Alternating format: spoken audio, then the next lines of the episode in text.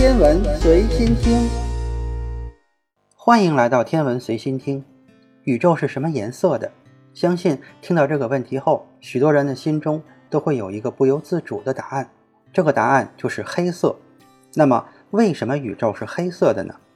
一个看似简单的问题，却十分让人困惑。就拿我们夜晚看到的夜空为例子，如果在远离城市的郊区中，就可以看到满天闪烁的星辰。这些闪亮的星辰中，大部分都是恒星。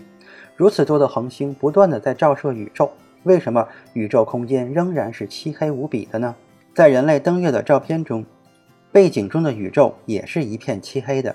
其实宇航员在太空舱中是可以看到星辰闪烁的，只不过因为月球没有大气。太阳光直接照射下来以后，以宇航员和月球车为主体曝光，是无法拍摄到暗淡星辰的。因此，就算离开地球，我们看到的宇宙也是漆黑的，并不是可以看到很多闪烁的恒星。其实，关于宇宙为什么是黑色的，早在1823年就有科学家提出了这个问题。德国天文学家奥伯斯指出，如果我们宇宙是稳恒态的，并且无限大。那么，人类的夜晚应该也是光明的。毕竟，在宇宙中有难以计数的恒星，如此多的恒星都能不间断地依靠核聚变释放能量和光线，长达数十甚至上百亿年。在一六一零年，开普勒也提出了类似的问题，这个问题就被称为奥伯斯扬谬。这个问题对于人类来说是十分重要的。虽然这个问题在今天很容易解答，但是在当时那个年代。科学家们用尽各种方法都无法解决这个问题。为了解释这个问题，科学家们开始努力探索宇宙，人类宇宙学正式开始萌芽。简单的来说，奥伯斯扬谬中的宇宙观和今天有很大的不同。在当时所有的科学家的眼中，宇宙是静止而且稳恒的。无限大的平坦宇宙中，均匀地分布着大量的恒星。如果我们的宇宙真是稳恒的，那么夜晚确实是会被恒星照亮的，但是真实的夜晚却是漆黑一片，这就证明静态宇宙观并不正确。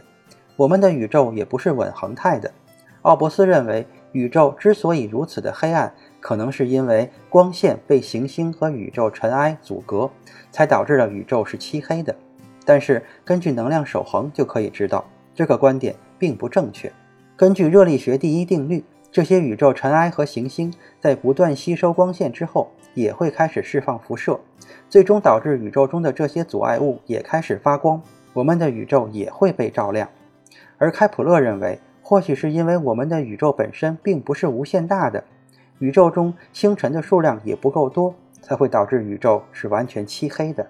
其实，科学家如此关心宇宙为什么是黑暗的这个问题，是因为这个问题的本质是在讨论另外的两个问题。时间是否存在开端？空间是否存在尽头？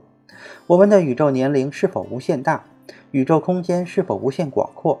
这些问题在19世纪以前，对于科学家来说是无法解释的。甚至在今天，我们也不能给出完全正确的答案。在宇宙大爆炸理论和宇宙红移被发现以后，我们才能尝试解释这些问题。宇宙是在不断加速膨胀的。有限的光速无法遨游无限的宇宙空间，因此人类可以观察到的宇宙始终是有限的，并且这些可以观察到的恒星还在不断的远离我们。爱因斯坦曾经是静态宇宙的坚定支持者，但是宇宙大爆炸和宇宙红移证明，我们的宇宙并不是静止的，并且宇宙也存在一个时间的开端。因此，现代膨胀宇宙模型中是不存在奥布斯杨谬的。我们可以轻松地解释为什么宇宙是漆黑的，毕竟宇宙在不断的加速膨胀。一个困扰科学家百年的难题，随着人类观念的改变而被轻松解决。其实这就是观点的重要性。